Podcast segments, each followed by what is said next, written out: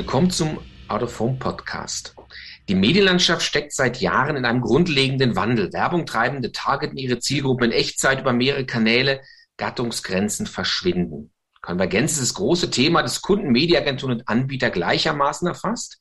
Die Mediabranche ist traditionell eine, die von Buzzword zu Buzzword und von einer Aufgeregtheit zur nächsten taumelt. In einer Welt, die mit Kontaktchancen und Wahrscheinlichkeiten handelt, den, den Überblick zu behalten, ist gar nicht so einfach. Seit Jahren ordnet für uns die Fachzeitschrift Horizont diese Welt und deren Chefredakteurin ist heute bei uns im Podcast. Willkommen, Eva Maria Schmidt. Hallo. Vielen Dank für die Einladung. Ich freue mich sehr. Auf dem Höhepunkt der Corona-Krise, da sind TikTok und Clubhouse fast gleichzeitig auf der Mediabildfläche erschienen. Und während die chinesische Videoschnipselplattform inzwischen eine Milliarde Nutzer weltweit zählt und viel Personal von den GAFAs abzieht, ist es um Clubhouse als Quasselbude still geworden. Wie erkennt eigentlich eine Media- und Medienredaktion, was ein Trend ist und was eine Seifenblase? Also ob wir wirklich immer erkennen, was ein Trend und was eine Seifenblase ist, das mag ja mal dahingestellt sein. Äh, aber in der Tat äh, haben wir intern auch sehr viel darüber diskutiert und wir hatten äh, die Fraktion, die gesagt hat, wir müssen da unbedingt dabei sein.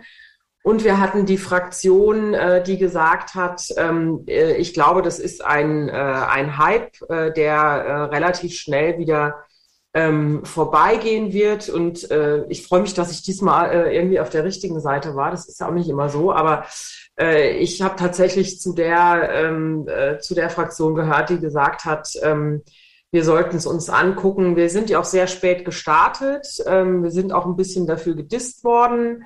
Ähm, wir haben dann ähm, ein paar ähm, Formate gemacht. Ähm, die waren manchmal erfolgreich, manchmal nicht so erfolgreich. Und ähm, wir haben es dann aber auch wieder gelassen. Und ähm, wir haben, glaube ich, die Erfahrung gemacht, die äh, viele auch gemacht haben. Mhm. Ja. Ich finde es deshalb so schwierig, weil ähm, sowas wie TikTok zum Beispiel entsteht ja oder ist ja entstanden so von einer, von einer Nutzungssituation her bei ganz vielen Teens und hat sich so in den letzten Monaten, muss man sagen, zu so einem seriösen Medium, was ja auch die Werbeindustrie entdeckt hat, entwickelt. Ne? Das ist irgendwie so ein Phänomen, wo ich sage, das hätte man wahrscheinlich vor einem halben Jahr so noch gar nicht gedacht. Also ähm, ich ähm, mache ja eine Talkreihe mit dem äh, Gesamtverband Kommunikationsagenturen zusammen, Meet Your Local Influencer. Und da sind ähm, tatsächlich ähm, bei den ersten Folgen waren da noch viele, die äh, äh, vor allem auf Instagram äh, aktiv sind. Äh, gestern hatten wir einen Talk zur, zum Thema Diversity. Da waren dann tatsächlich auch ähm, äh, alle, die da dabei waren, sind da auch irgendwie auf, äh, auf TikTok aktiv gewesen. Und ähm, es ist ja in der Tat äh, wirklich beeindruckend, wie professionell ähm, äh, die, die TikToker ähm, das Ganze auch tun und trotzdem so rüberkommen mit so einer großen Leichtigkeit und ähm, ich habe gestern, äh, als wir da gesprochen haben, war das ganz interessant, weil wir haben natürlich auch über das Thema Hate gesprochen. Es ging um Diversity. Da ist natürlich auch dabei, dass, dass diejenigen, die ein Problem damit haben, dann äh, über, über die Plattform ziehen und äh, gewisse Leute haten. Und mhm. ähm, da habe ich aber festgestellt äh, in der Diskussion, dass, ähm, dass die, die, die TikToker zum Beispiel ganz anders ähm, äh, an, an das Thema Werbung und so weiter und so fort rangehen und ähm, äh, sich da auch selber ganz anders reflektieren und dass auch die Agenturen, die mit TikTokern arbeiten, eine ganz andere Perspektive haben und ähm, das, äh, das ist, glaube ich, auch das, äh, was, was äh, TikTok äh, so, so attraktiv äh, für Marken macht. Also das, das mag sich jetzt ganz ähm, äh, naiv anhören, aber das ist, TikTok ist immer noch sehr positiv besetzt. Ähm, TikTok ist für mich auch immer noch so das große Netzwerk, das im Moment so als das Gute noch gesehen wird. Wahrscheinlich auch, weil sie den Algorithmus haben, der ja sehr im Sinne der Creator arbeitet. Und ähm, ich glaube, das ist ein Grund, ähm, warum äh, TikTok ähm, halt so erfolgreich ist. Ich bin gespannt, ob sie irgendwann ihren äh, Algorithmus ändern und auch damit ähm, wahrscheinlich mehr Geld noch verdienen und so weiter. Ähm, und damit irgendwie so ins Lager der Bösen wechseln. Ähm, äh, aus, dem, äh, aus der Sichtweise natürlich von, von äh, bestimmten Kritikern. Aber im Moment haben sie noch äh, dieses Image und ähm, das ist, glaube ich, das, warum das im Moment auch, auch so, ein, so ein Hype ist. Und die Leute, die TikTok konsumieren, das ist ja mittlerweile so, dass man sagt, die Zielgruppe geht so bis, äh, bis zweite Hälfte 20. Die haben, glaube ich, deswegen auch ein unglaublich gutes äh, Verhältnis zu dem, was ihnen da vage, äh, also dargeboten wird. Also deswegen ist es, glaube ich, für Marken so attraktiv, weil sie eben äh, in einem unheimlich ähm, positiven Umfeld ähm, äh, tatsächlich dann auch äh, als, äh, als Inhalt wahrgenommen werden. Also das, das ist, glaube ich, das, warum es für Marken im Moment so wahnsinnig attraktiv ist. Und Clubhouse, um darauf nochmal zurückzukommen, also Sie müssen mir sagen, wenn ich zu viel rede, ähm, aber wir haben uns natürlich auch äh, bei Clubhouse so unsere Gedanken gemacht und die Erfahrung, die wir da gemacht haben, war eben, dass es doch unheimlich ähm, aufwendig war. Also diese Talkrunden zusammenzustellen, die wir da hatten. Ich habe mich immer gefragt, äh, wenn ich gesehen habe, dass ich habe zum Beispiel einen Talk mir angeschaut von Spiegel, da haben die um 23 Uhr noch mit mehreren Kolumnisten vom Spiegel und Hochkarätern, da, da habe ich mich immer gefragt, woher, woher nehmen die die Zeit und wie kann das der Spiegel alles bezahlen? Äh, diese, ich meine, äh, diese ganzen Menschen da um diese Uhrzeit und ähm, da waren dann schon äh, irgendwie noch äh, irgendwie 500 Leute dabei, aber für 500 Leute habe ich dann echt so gedacht, ich weiß nicht. Und ähm, das war, glaube ich, für viele Leute auch so die Erfahrung, äh, wenn man dann da irgendwie doch drei Tage Zeit investieren muss mit mehreren Leuten, um irgendwie so einen Talk auf die Beine zu stellen mit Vorbereitung und allem drum und dran, ist es irgendwie wenig effizient. Sie machen ja jede Woche ein Heft und zwar ein ziemlich umfangreiches. Und dafür sind solche neuen Trends und neue Medien und neue Kanäle und neue Plattformen ja eigentlich super. Verstehen Sie Horizont eher als teilnehmenden Beobachter oder ist es so, dass man als so ein ja doch relevantes Heft in so einer Gattung mitmischt, also eher so der bewegende Geist ist in der Mediabranche? Also äh, ich glaube, das ist eine zweigeteilte Rolle, weil natürlich sind wir Beobachter, weil wir einfach natürlich dokumentieren, was es für Entwicklungen gibt ähm, und dann mit den entsprechenden Protagonisten einfach sprechen und die uns da auch erklären, was sie machen. Ähm, aber gleichzeitig ähm, nehmen wir natürlich auch teil an solchen Debatten äh, und ähm, machen uns bestimmte Debatten, gerade wenn es ums Thema Media oder so geht, natürlich auch zu eigen. Und ähm, äh, natürlich sprechen wir da auch äh, mit den entsprechenden Protagonisten, die bestimmte Meinungen vertreten, aber ähm, wenn Sie Herrn Scharrer äh, zum Beispiel ähm, öfter lesen, äh, er ist ganz sicher jemand, der Debatten auch treibt. Und ähm, das ist so eine Doppelrolle. Mhm. Sie kommen ja, Horizont kommt ja aus einem sehr ehrwürdigen Fachverlag ähm, und hat inzwischen auch eine erfolgreiche Online-Präsenz, einen tollen Newsletter. Äh, wie sehr haben sich denn eigentlich die redaktionellen Gewichte schon von Print zu Online verschoben? Ist die Frage, was Sie mit redaktionellen Gewichten meinen. Also äh, wenn ich, äh, wenn wenn es um die Arbeit geht, äh, die wir hier als Redakteure tun, ähm, ist es so, dass wir schon seit ähm, sehr sehr langer Zeit, ähm, ich habe jetzt dreimal M gesagt, also dass wir seit sehr langer Zeit schon integriert arbeiten. Also unsere Redakteure arbeiten für Print und für Online. Wir haben natürlich Redakteure, RedakteurInnen, die einen Fokus auf dem Thema Online haben, weil sie eben auch diese technische Plattform mehr bedienen als die anderen.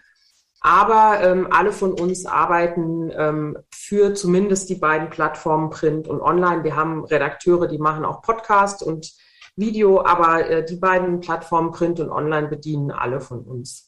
Und ähm, das Gewicht verschiebt sich natürlich äh, zu digital. Wir haben vor zwei Jahren ähm, intern auch eine Strategie Digital First für uns formuliert und Inzwischen ist es so, dass es äh, Inhalte gibt, die zuerst in Online stattfinden, dann zum Beispiel nach Print wandern. Früher war es definitiv andersrum. Früher mussten die Online-Meldungen auch die Breaking News warten, bis sie ähm, äh, erst im Print erschienen sind.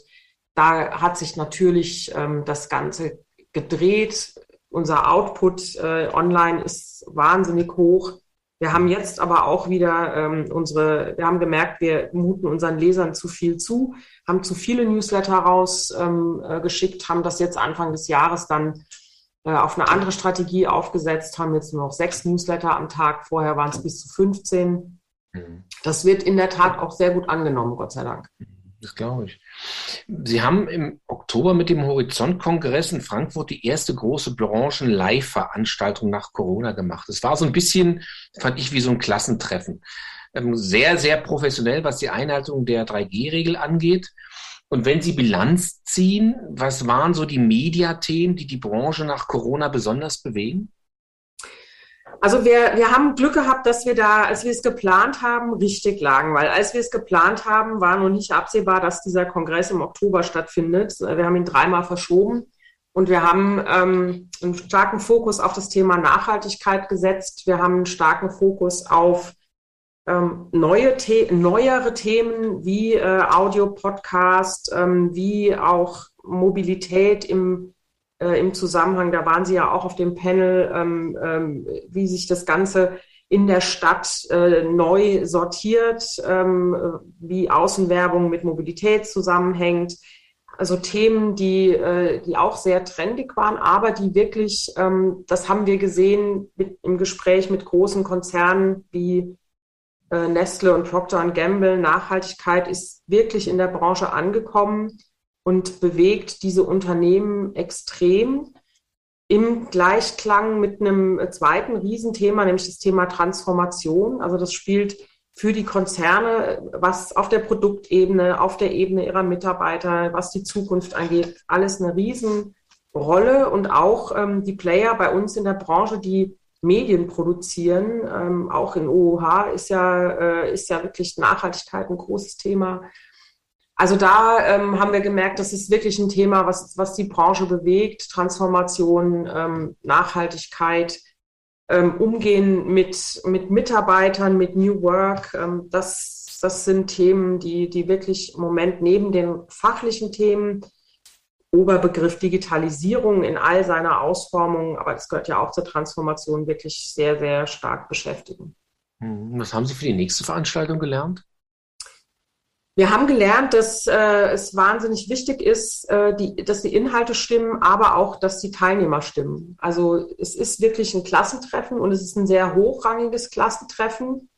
Und ähm, diese ähm, Qualität, äh, sich auseinanderzusetzen mit den richtigen Themen und den richtigen Leuten, wird wirklich sehr wertgeschätzt. Wir haben äh, Marketingvorstände gehabt, die waren da drei Tage fast, also weil wir fangen ja schon am Vorabend des ersten Kongresstags mit einem sehr exklusiven Event an. Da gibt es das Pre-Award-Dinner, da sind unsere äh, ehemaligen Preisträger, da ist die Jury, da sind, äh, wenn es so gut läuft wie dieses Jahr, äh, fast alle aktuellen Preisträger, der Stiftungsrat von der Horizont Stiftung, ähm, äh, auch die Partner, die uns beim Kongress unterstützen, sind mit dabei und äh, damit fängt das Ganze an. Und wir hatten viele von diesen wirklich sehr hochrangigen Leuten, die wirklich bis zum Schluss vom Kongress geblieben sind. Und ähm, also diese Mischung macht es dann, glaube ich, dass, äh, dass sich diese Leute, die echt wenig Zeit haben, auch dankenswerterweise die Zeit nehmen. Mhm. Sie haben gerade gesagt, ähm, großes Thema war die, ist nach wie vor die Transformation. Das begleitet uns ja die letzten, eigentlich das letzte Jahrzehnt ja. Ähm, Corona war so eine Zäsur auch für die Mediabranche. Die Gewichte haben sich noch mal mehr hin zu den Online-Medien verschoben. Man ist viel so vom Brandbeschleuniger einer Entwicklung die Rede, die sich ohnehin vollzieht. Ist das aus Ihrer Sicht inzwischen gesetzt? Also ist es so, dass diese Fahrt in die Online-Welt eigentlich in allen Medien oder in die digitale Welt in allen Medien ähm, in vollem Gange ist und irgendwann wird alles, was digitalisiert wird, werden kann, auch tatsächlich digitalisiert werden, inklusive dem, was wir so in unseren Branchen noch an traditionellen Medien haben? Also ich glaube, dass ähm, dass bei diesem Thema Digitalisierung und auch bei dem äh, werden traditionelle Medien in, äh, alle ins Digitale transformiert, muss man sehen, dass ähm, ein TV-Sender natürlich auch digitalisiert wird, aber das heißt ja nicht, dass er abgeschafft wird, sondern einfach, dass der Content, der da produziert wird, über einen anderen Weg ausgespielt wird. Und die TV-Hersteller sind ja auch am, äh, TV-Produzenten sind ja auch am, am Thema Streaming und so weiter dran. Es ist natürlich die Frage, welche Chance hat ein Unternehmen, das auf einem Markt wie, wie dem deutschen unterwegs ist, gegen einen globalen Player? Das ist das Gleiche, wenn man eben auf Google, Facebook, äh, Amazon und so weiter guckt. Aber da gibt's ja auch die Cases, die zeigen, dass man durchaus, wenn man äh, sein Geschäft richtig aufsetzt, auch ähm, als kleineres Unternehmen, also kleiner, wenn halt in Deutschland groß ist, ist man ja immer noch im globalen kleiner, eine, Chance hat und äh, ein, äh, ein tolles Geschäft machen kann. Und ich glaube, das ist das, was, was äh, die äh, Chefinnen und Chefs äh, schaffen müssen, dass sie diesen Weg finden. Und ich glaube auch, was in diesem ganzen Zusammenhang wahnsinnig wichtig ist, gerade wenn man sich jetzt anschaut, was beim Thema Cookieless Future diskutiert wird, dass nicht nur in Deutschland gedacht wird, sondern vielleicht sogar europaweit, wenn man über Allianzen nachdenkt, um eben ein Gegengewicht ähm, aufbauen zu können. Und das ist, glaube ich, die große Herausforderung, die ähm, die Medienbranche genauso eben wie, wie, wie die deutsche Regierung meinetwegen hat. Also dass man, ich glaube, dass dieser europäische Gedanke wirklich auch fürs Business gedacht werden muss, wenn man eine Chance haben möchte. Und letztens war ich in der Schweiz. Die Schweizer denken jetzt auch über eine Login-Allianz nach, wo ich mich echt mhm. frage, was soll denn das? Dass die Schweizer eine Login-Allianz haben, die Deutschen, die Franzosen, ist ja alles Kokolores, wenn man sich anschaut, dass Facebook, Google äh, schon die größten Login-Allianzen sind, die es auf diesem Planeten gibt. Man kann sich bei fast jedem Shop mittlerweile mit seinem Google-Account oder seinem Facebook-Account anmelden. Was will ich da noch eine Allianz hier schmieden. Also da muss, glaube ich, nochmal drüber nachgedacht werden. Aber ich glaube, da gibt es durchaus wirklich gute Chancen. Und es gibt ja auch Bestrebungen seitens der EU, wie man lesen kann, derzeit, dass die auch was tun wollen dagegen. Also Sie meinen auch, die Messen sind noch nicht gelesen. Wir haben noch eine Chance als Europäer. Ja, ich glaube ich auch. Also das, das glaube ich schon. Ich glaube aber, man muss es kapieren, dass dieses Klein-Klein, dass das wirklich Blödsinn ist. Mhm. Rheingold, Institut Rheingold hat eine Studie vorgelegt, ähm, der heißt, die heißt die Flirt der Marke mit den Konsumentinnen im öffentlichen Raum nach Corona. Da es war auch Thema auf dem Podium, was Sie gerade erwähnt haben über die Zukunft der Stadt. Interessant fand ich daran, dass die Menschen nach Corona so besonders achtsam mit dem öffentlichen Raum umgehen und es betrifft auch kreative Botschaften. Also klar, Außenwerbung entwickelt gerade einen Aufschwung. Das war auch bei Ihnen wunderbar zu lesen. Das heißt, der Gattung geht's gut. Ähm, wie sehen Sie denn eigentlich so eine Perspektive nach so einer Gattung im Konzert dessen, was so nach Corona passiert? Da verschieben sich ja auch ganz viele Gewichte, ne? Also da verschieben sich ähm, äh, ganz viele Gewichte. Ich, äh, ich denke auch, dass, ähm, also ganz unabhängig auch jetzt ehrlich gesagt von Corona, aber dieses Thema Mobilitätswende und damit auch die, die Art und Weise, wie Außenwerbung wahrgenommen wird, die wird, glaube ich, schneller noch kommen, als wir uns das jetzt irgendwie im Moment so vorstellen können. Also ich glaube nicht, dass äh, diese Forderungen, die meinetwegen Fridays for Future und die ganzen Klimaaktivisten haben, das werden wir wahrscheinlich nicht hinkriegen, obwohl es dringend notwendig wäre. Aber ich glaube tatsächlich, dass wenn man sich anschaut, wie schnell sich jetzt äh, Auto, äh, Automobilhersteller geändert haben, was das Thema E-Mobilität angeht, ähm, dass auch der Wandel hin zu neuen Formen von Mobilität, wo Menschen sich nicht mehr damit beschäftigen müssen zu fahren, ähm, sondern gefahren werden, autonom. Äh, das ändert natürlich auch die Aufmerksamkeit für das, was um mich herum ist. Mhm. Und diese veränderte Mobilität wird auch dafür sorgen, dass Menschen anders äh, in Städten zum Beispiel leben, wo ja die meiste Außenwerbung auch stattfindet. Und deswegen glaube ich, dass äh, es, Kreation ist, glaube ich, wirklich extrem entscheidend für, ähm, für Außenwerbung, die eine Riesenchance damit auch hat. Und aber da muss dann auch eben die Außenwerbung entsprechend gut sein und jetzt nicht nur von dem, was dann abgebildet ist, sondern eben auch, wie sie ausgespielt wird, wie sie den Nutzer begleitet und also als wir uns letztens unterhalten haben, als Sie mir erzählt haben, was da im Hintergrund ja auch alles möglich ist und so weiter, glaube ich, dass das da natürlich auch eine große Chance ist. Wieder zurück auch zum Thema Cookieless Future und so weiter, was da mit Targeting und so sich jetzt alles ändert. Also denke ich, ähm, hat die Außenwerbung eine wirklich ähm, äh, gute Chance, sich weiter so, so gut eben zu entwickeln. Hm, die Konvergenz ist ja auch in vollem, in vollem Gange, ehrlich gesagt. Ähm, wenn man jetzt mal die Perspektive der Werbungtreibenden einnimmt, dann stehen die sozusagen jetzt, wir haben gerade eben eingangs darüber geredet, ganz vielen neuen, immer wieder wechselnden Kanälen gegenüber. Es gibt die traditionellen Medien, es gibt das Verhalten der Rezipienten, Konsumenten, das sich verändert. Was heißt denn das ähm, aus Sicht eines Markentreibenden, eines Werbungtreibenden? Kann so eine Marke eigentlich sagen, ich muss jeder Sau, die durchs Dorf getrieben wird, hinterherrennen, um dabei zu sein? Oder muss eine Marke nicht sagen, eigentlich fokussiere ich mich auf das, was für mich wirklich wichtig ist und versuche eben nicht irgendwie den, die 598. App zu belegen, sondern sage, ich habe eben die Kanäle, die für mich relevant sind und hier stehe ich und hier kommuniziere ich. Also einfach eine Fokussierung auf Touchpoints, die für mich relevant sind. Also wir haben eben über äh, Digitalisierung und die verschiedenen Kanäle geredet. Äh, ich weiß nicht, wie oft schon gesagt wurde, dass, ähm, dass zum Beispiel TV tot ist. Und wenn man sich anschaut, was diesen Sommer mit äh, TV passiert ist und wenn man sich, wenn man mal hinhört, wenn es um große Reichweiten und so weiter geht. Ähm, also ich glaube, da, da muss man auch ein, ein bisschen Luft aus diesem ganzen Drama nehmen, was da immer geschildert wird.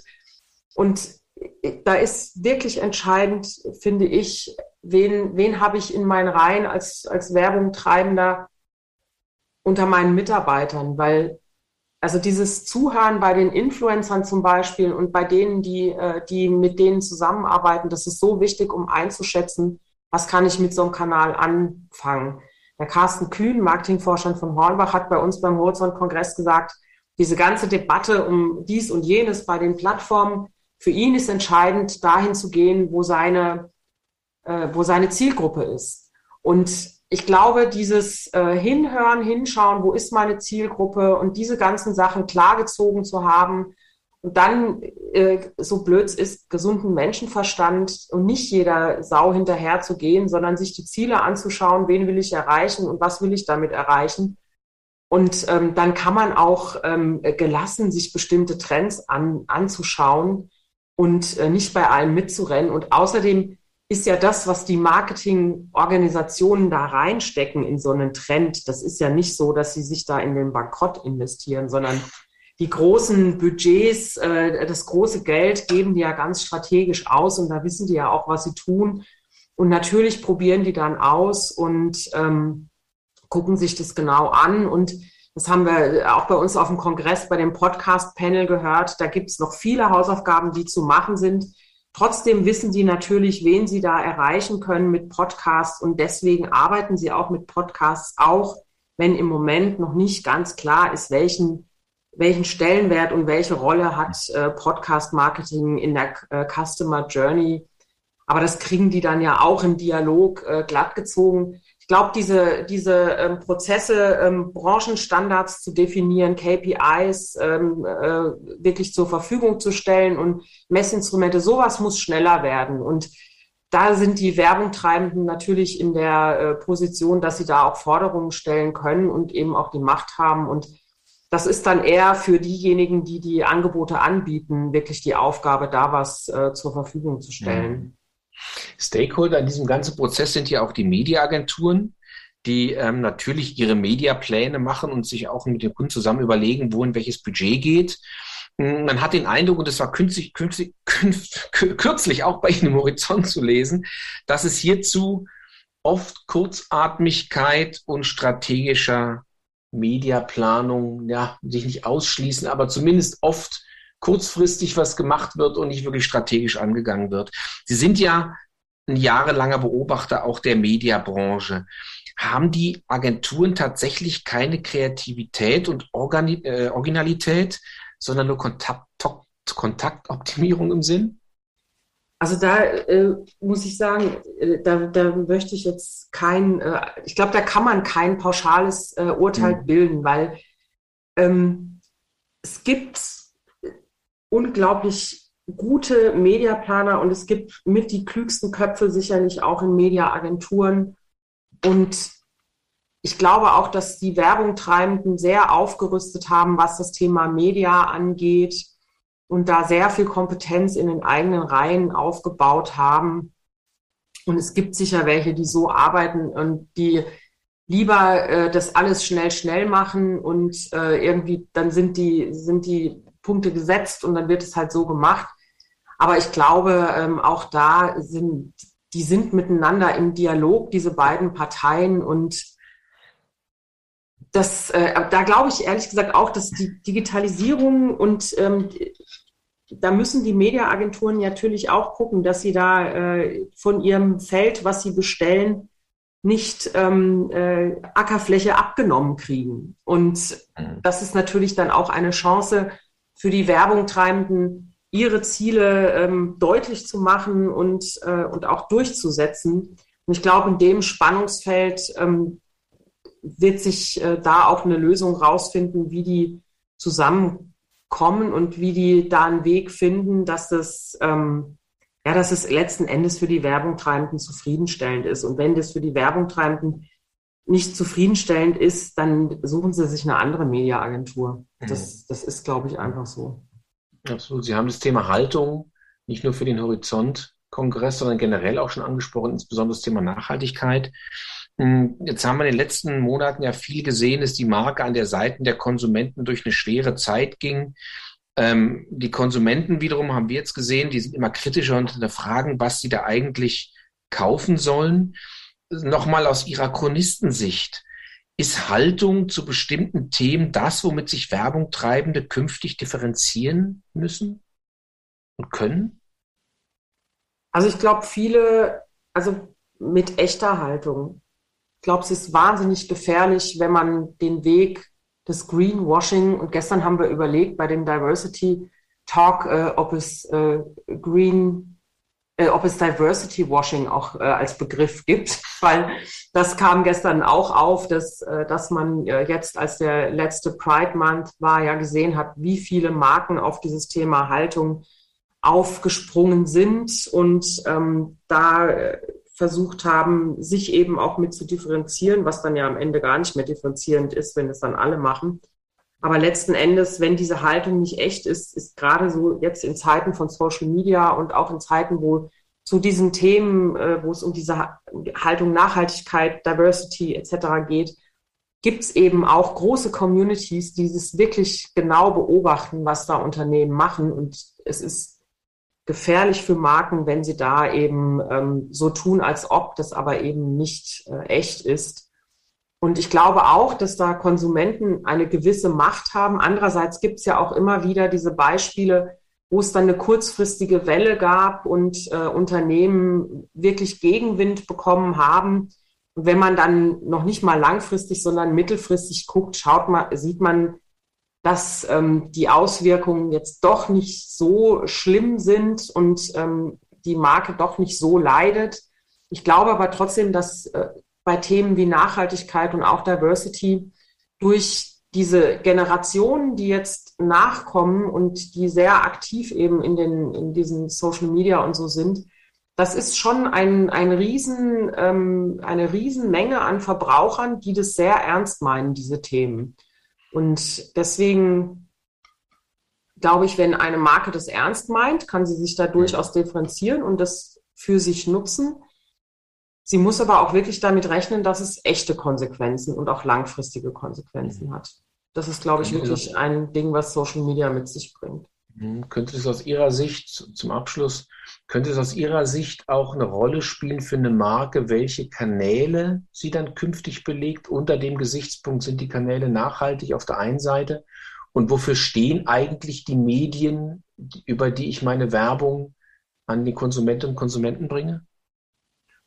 Glaube ich auf jeden Fall. Also, weil sie werden äh, immer mehr danach gefragt. Also, so wie Horizont zum Beispiel, wenn wir eine Veranstaltung machen, auf der äh, machen würden, wir machen es ja nicht mehr. Wir geben uns extrem viel Mühe, dass wir zum Beispiel viele Frauen auch äh, aus der Branche auf dem Podium haben.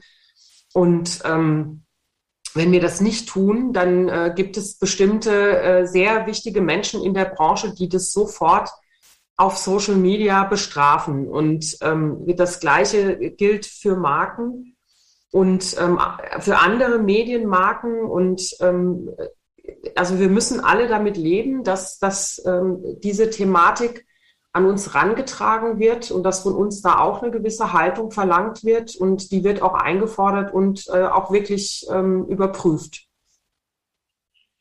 Eva Maria Schmidt, Chefredakteurin von Horizont, ganz herzlichen Dank. Ja, und bin gespannt, was die nächsten Säue sein werden, durch die, die aufgetrieben werden durchs Mediale auf der einen Seite und auf der anderen Seite. Horizont ist ja unser stetiger Begleiter durch diesen Alltag. Also herzlichen Dank dafür und herzlichen Dank für die halbe Stunde. Ich danke Ihnen. War sehr spannend.